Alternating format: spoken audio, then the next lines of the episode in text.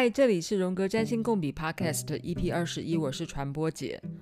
今天先来说个鬼故事。一百个步兵正在行军，他们走了好久好久好久好久，从有天光走到没有星光，从有鸟叫走到连虫子都不叫了。后来他们只好摸黑前进，连脚步声跟呼吸声都蒙上了一层诡异的高频的声音。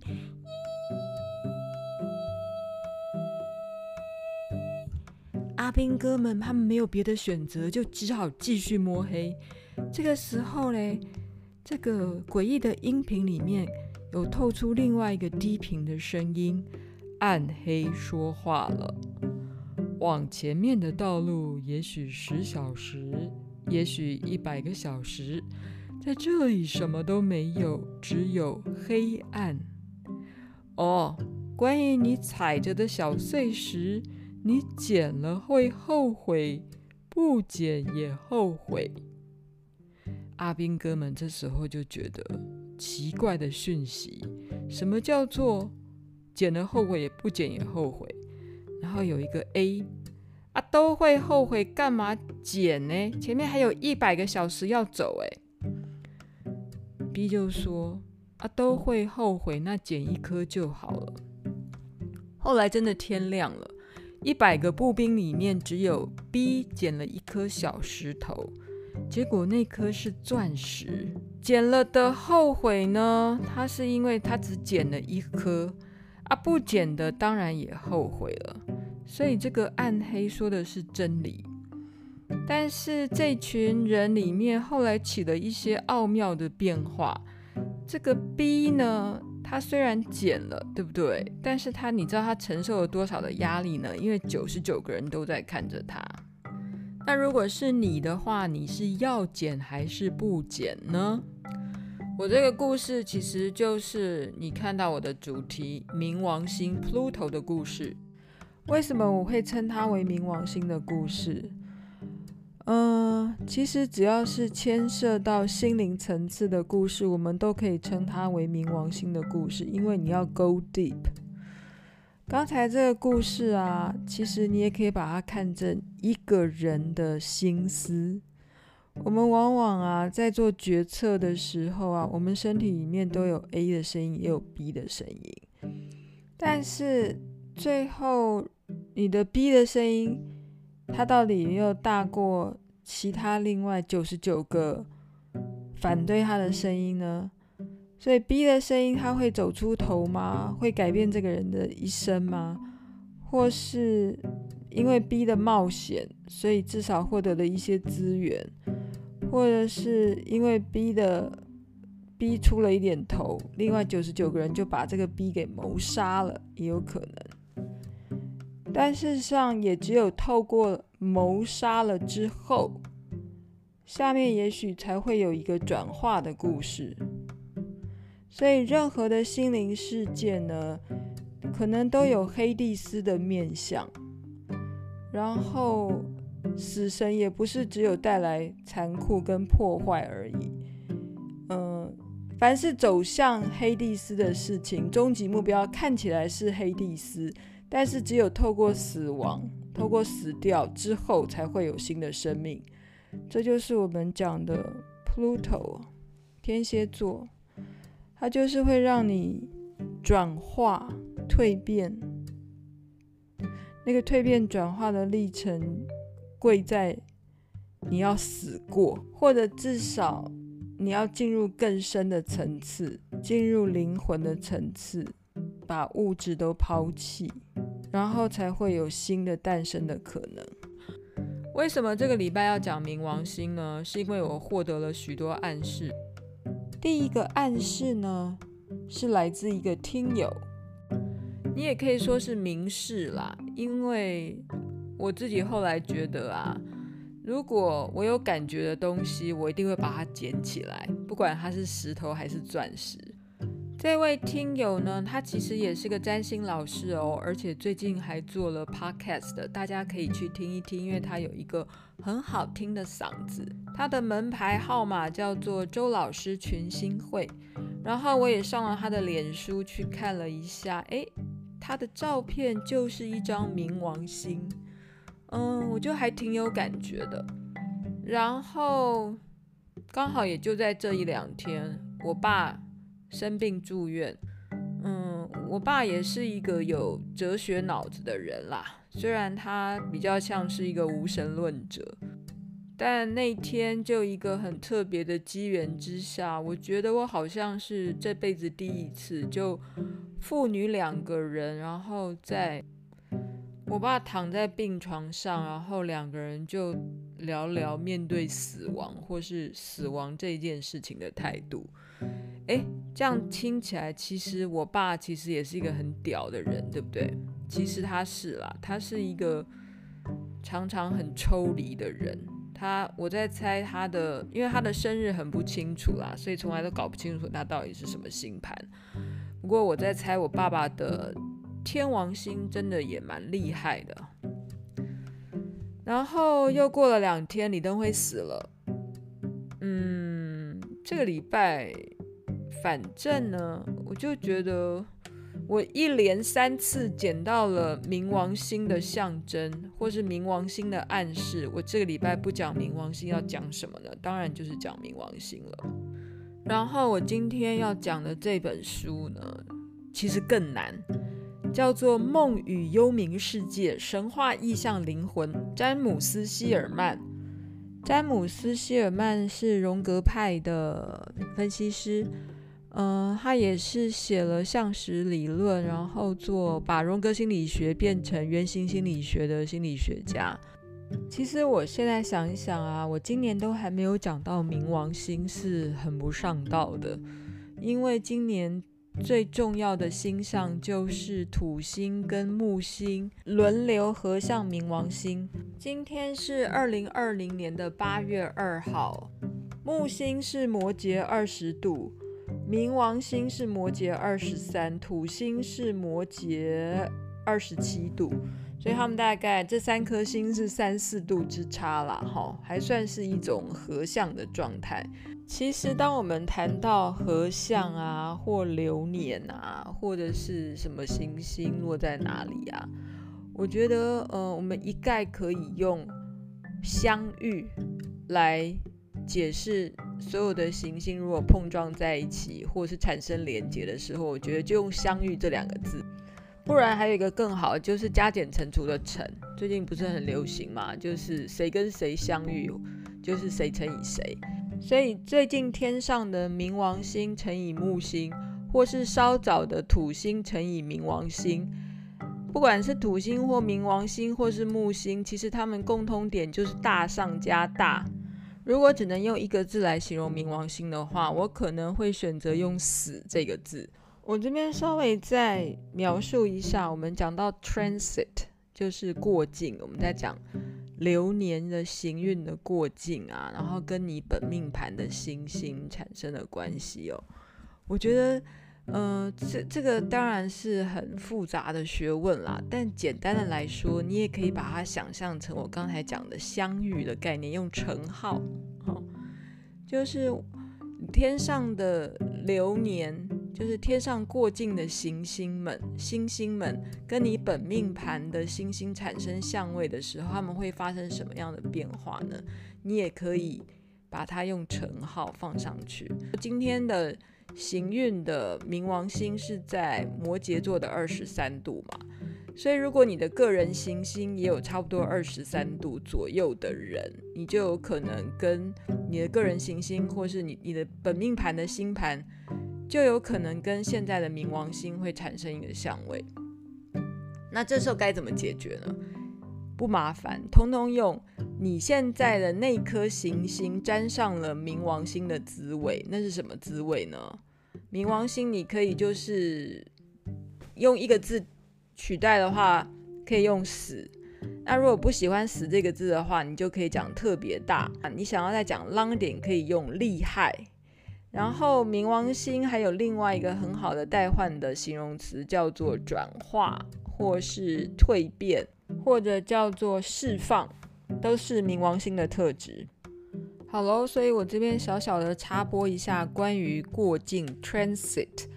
你要怎么解释哦？我觉得那个每次不懂占星的人啊，或者是刚刚初学占星的人啊，都会被这些复杂的线条啊给吓住。但事实上，我觉得如果你把它看成那就是你人生的路径，你就会知道，嗯，人生的路径本来就是这么的复杂。如果你又要把外面的行运的 transit 过境看进去的话，那又更复杂啦。等于是说，你这个人里面就有一个很复杂的血脉模式。譬如说，你本来的本命盘就是你本人的血脉模式嘛。然后你你的血脉模式遇到了你周遭的影响，你周遭的影响就是目前天上星星他们的排列方式。然后天上的星星，他们怎么影响到你这个人身体里面本身的血脉，就是所谓你的本命盘 （natal chart）。然后它当然太多颗星了嘛，然后又不小心碰到你这颗星，然后你这颗星如果又跟其他的行星本来就有相位的话，就一整个有连环的效应产生。那这些效应产生，你会昏掉，对不对？那昏掉也是正常的，因为你要对一个人抽丝剥茧。我的意思是说，任何心理学家或是心理师要对他的个案抽丝剥茧的时候，他也就是问他一个问题：你到底今天想知道什么？你有什么困扰？所以占星师就会找到那条线，然后对症下药的下去抽丝剥茧。关于抽丝剥茧的态度跟感受跟梳理呢，你可以上传播姐实验室。我之前剖了很多张，或是我最喜欢的那种系列的的漫画，就是一个心理学家呢，然后他就会或是一个心理师，或是精神分析师，他的个案来到他面前的时候，他就躺在那儿，然后他脑筋通通都是一团浆糊，是一个乱七八糟的思绪。很多很多线，然后占星师呢就会慢条斯理的把他的线偷偷好好收起来。那这个过程其实也是占星师在帮一个个案梳理心思的过程。那个意象就是把你脑筋里面千头万绪，而且又纠缠不清，然后而且又打结的那些毛线。把它好好的抽出来，然后捆成一个看起来是一个比较容易理解的一捆整理好的毛线球。啊，这个工作其实就是心理师或是占星师他们的工作。说穿了，就是把你的心灵梳理清楚。为什么要讲到这个动作呢？嗯，以我今天要讲的这本书《梦与幽冥世界》。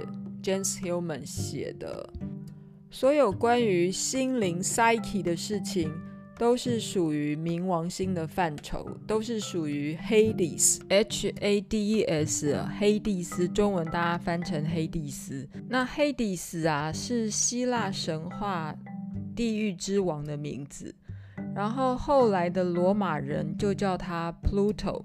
我们常常聊到希腊神话跟罗马神话，然后这些神呢，明明是同个神，然后都有两个名字。希腊神话跟罗马神话的关系应该是西方的文明起源于希腊神话，然后稍后的古罗马人在 base on 希腊神话，在改写自己的另外一个罗马的神话。所以简单的来讲呢，是先有黑帝斯、黑帝斯这个名字，然后后来罗马人另外取这个地狱之神叫 Pluto。呃，至于天上的这颗冥王星被发现的很晚呢，它是在一九三零年代才被发现的。冥王星的 size 非常小，据说连月亮都不如，然后它离地球又非常遥远，所以要用非常高倍的望远镜才看得到它。所以它被发现的历程也非常的曲折离奇，然后它又晦暗不明，所以它整个特质就跟它所代表的意象非常的像，就是它永远躲着，深藏不露，而且又晦暗不明。我们不要忘了哦，冥王星就是天蝎座的守护星。嗯，再回到我刚才讲的《梦与幽冥世界》这本书的第四十一页，黑帝斯在地上世界没有神庙，没有祭坛，他唯一要面对面处理的是暴力侵害。海蒂斯是深度之神，还有他是看不见领域的神。其实很多文学啊、戏剧啊里面都会讲到关于地狱、地狱的差使啊，或是来自地狱的人，然后这些人都会让他戴一顶帽子。你们应该有看那个鬼怪，鬼怪里面不是有一个地狱差使吗？然后他不是戴一顶帽子，然后那顶帽子等要戴上去呢，他就变隐形的。那这个东西也是来自于海蒂斯的原型啊。地狱之神他有一个 cap。那个，你你可以去 Google Cap of Hades，或是海蒂斯的头盔。那个海蒂斯的头盔，只要戴上去以后，他就变隐形人了。当然，不只是海蒂斯会戴这种隐形的帽子啊，譬如说 Hermes，我也搞不清楚这个英文怎么念啊，就是爱马仕 Amos 有没有？爱马仕是希腊神话的名字，在罗马神话里面呢、它就变成 Mercury，就是我们熟悉的水星，它就是一个差使的 Messenger 之神。这个聪明的水星之神呢，他其实也会戴这种隐形帽。当然，这个荷米斯 （Hermes） 好，你也可以讲 Mercury，还有 Hades，他们想要戴这个隐形帽背后的动机不一样。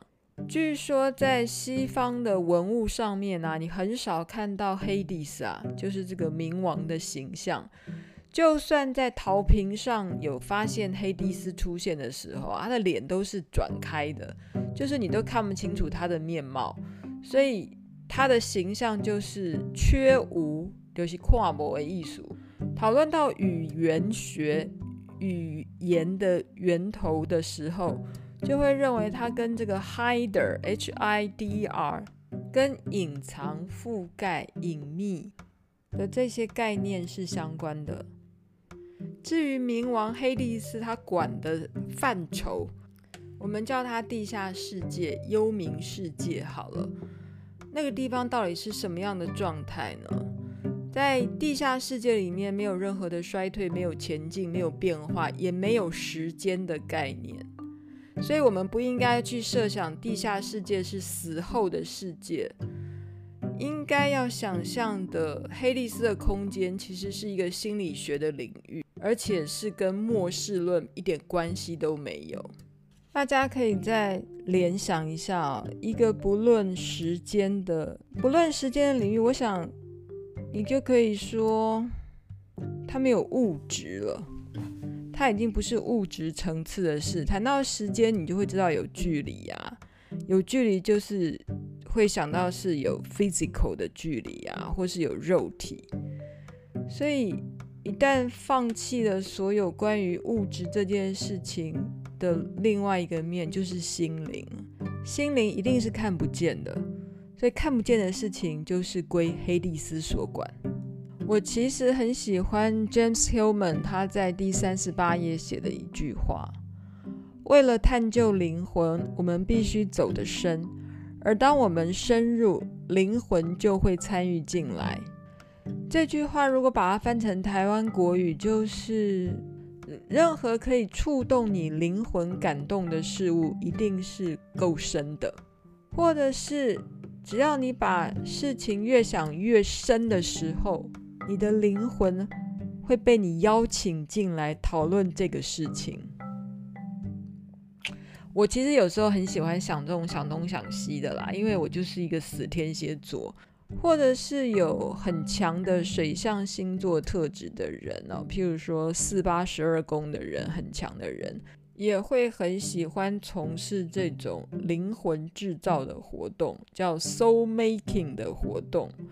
诶，soul making 的意思就是什么，你知道吗？就是什么事情都要把它心理化，英文叫做 psychologize。其实这个活动。我觉得所有的占星师、心理分析师或是心理师都在做这样的事情啊，不是吗？以上谈的其实是冥王星的补充教材。补充教材的意思是，它并不是占星书上写的。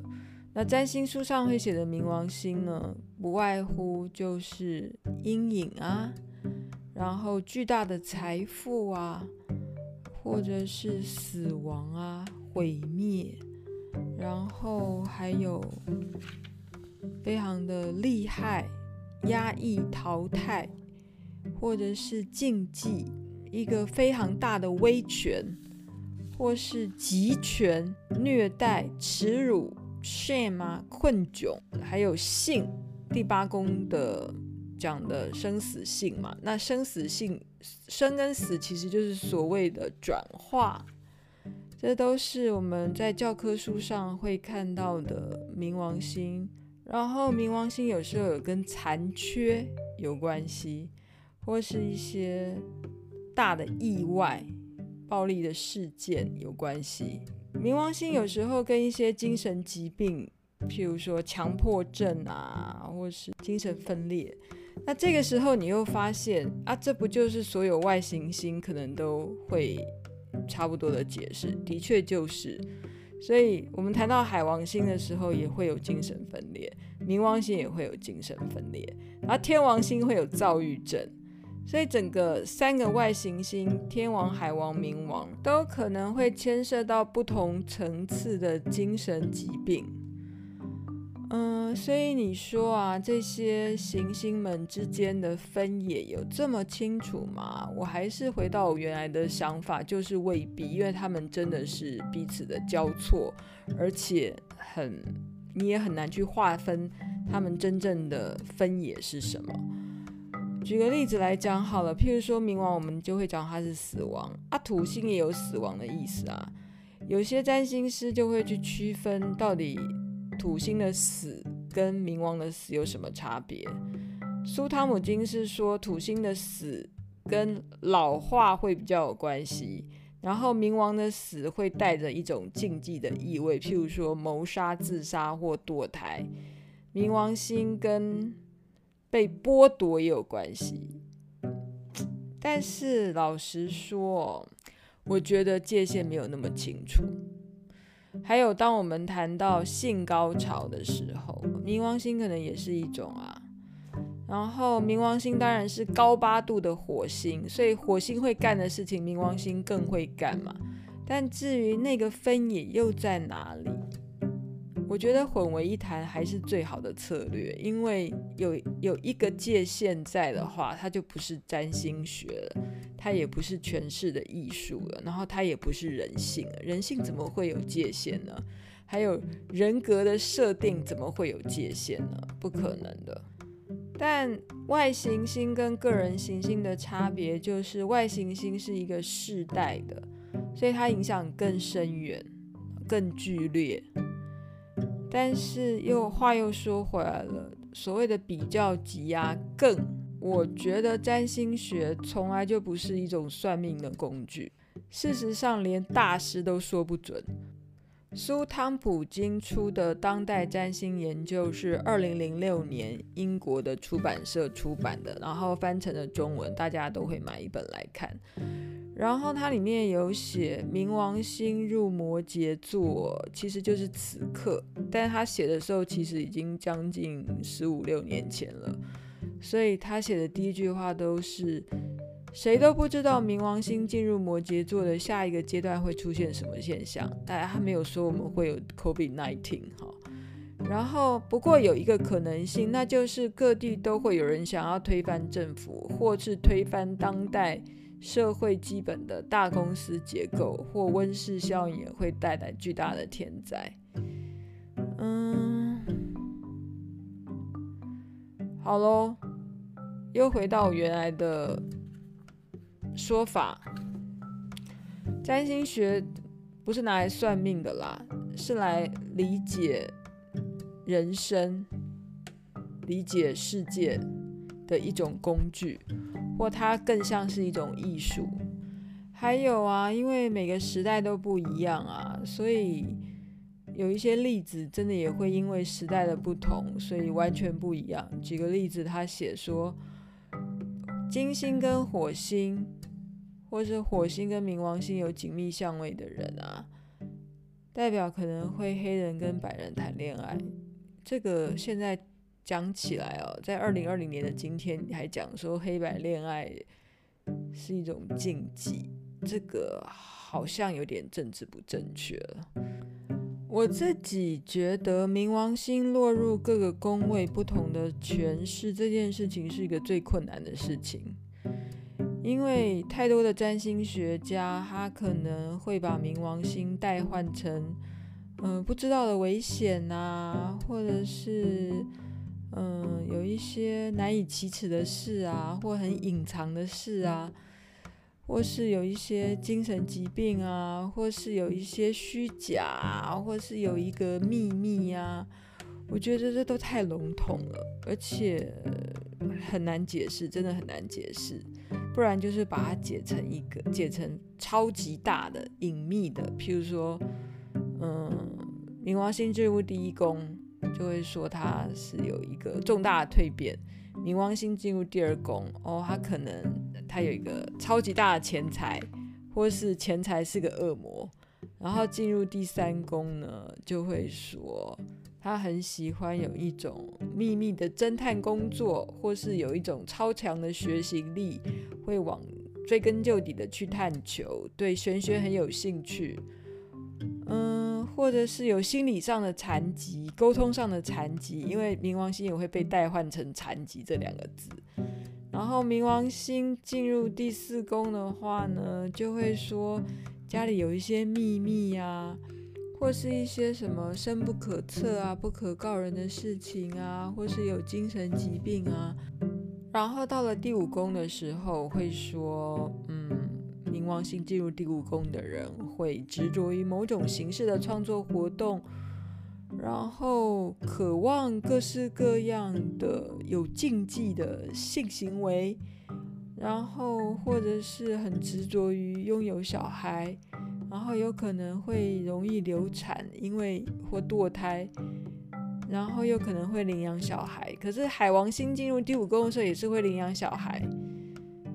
嗯外行星每次进入宫位的时候的诠释，其实并不容易，但是呢，方向大概就是这样子。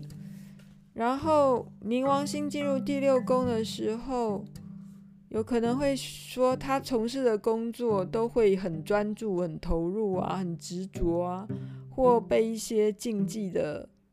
工作所吸引，譬如说他可能去当侦探啊、便衣警察，然后他可能在职场上会很威权啊，或是很滥用权力啊，呃，或是很厉害啊。冥王星的解释不外乎就是这几个形容词的代换。然后，如果是冥王星来到了第七宫。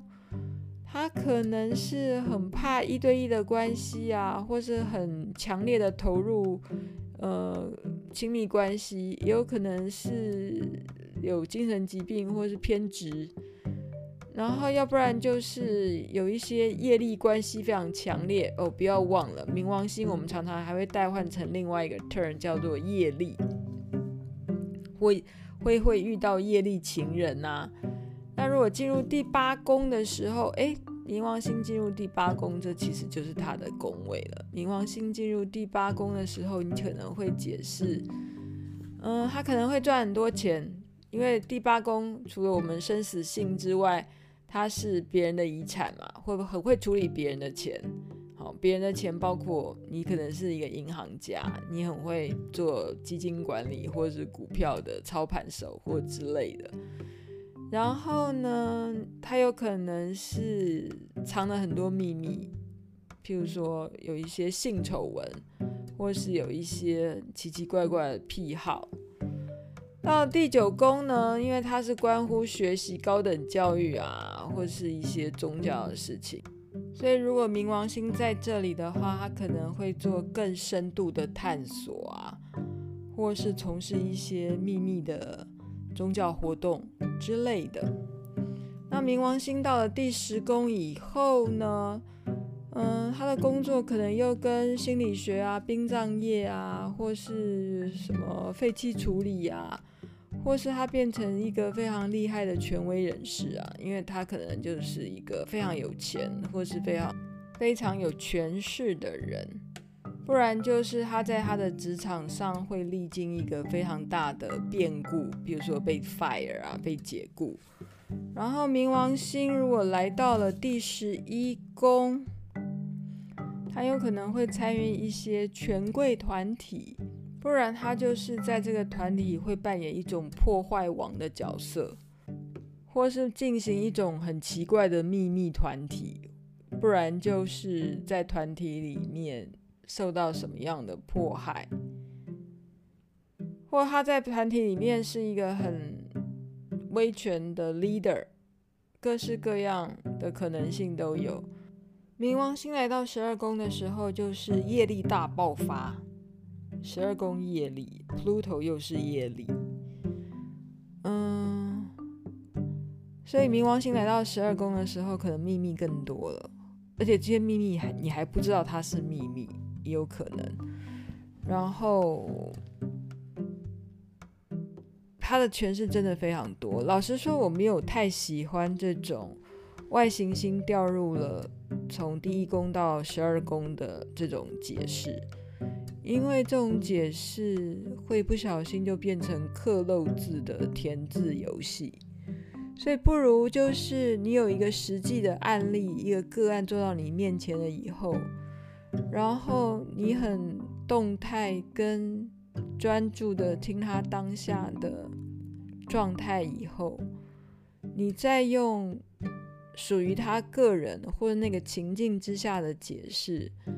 去替他抽丝剥茧，这才是一个比较有效的方式。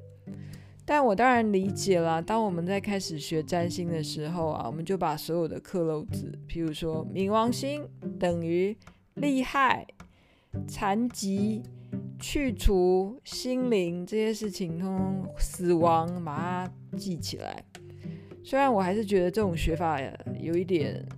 嗯，圈圈叉叉，我还是比较喜欢刚才我前半部告诉你的关于冥王星 Pluto，还有他的希腊神话里面的神叫黑利斯，黑利斯他的故事。嗯，所以比较来说，我我宁可还是回到说。如果你真的要用一个字或一些形容词来代换冥王星的话，也许你用深 （deep） 可能是相对比较客观的一个代换词来描述冥王星在你的星盘里或任何人的星盘里，它会展现的面相，而且，嗯，它可能就会是。走进那个灵魂的阶段里的 deep，而且是你看不见的。所以，也许如果你遇到的这个个案呢，他是不太有感知力的那种人的话，你根本不用解释他的冥王星，不然你解释他冥王星的面相，就会变成是火星的面相，或是土星的面相，也没有不行啦，因为我现在。也是以一个自由联想的方式来解释这件事情。解释星盘很复杂、很动态、很流动。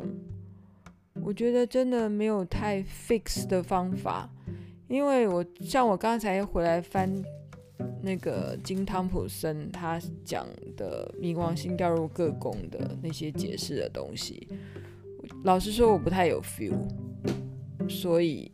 我们今天就到这里，然后批评指教，请到传播姐实验室帮我留言。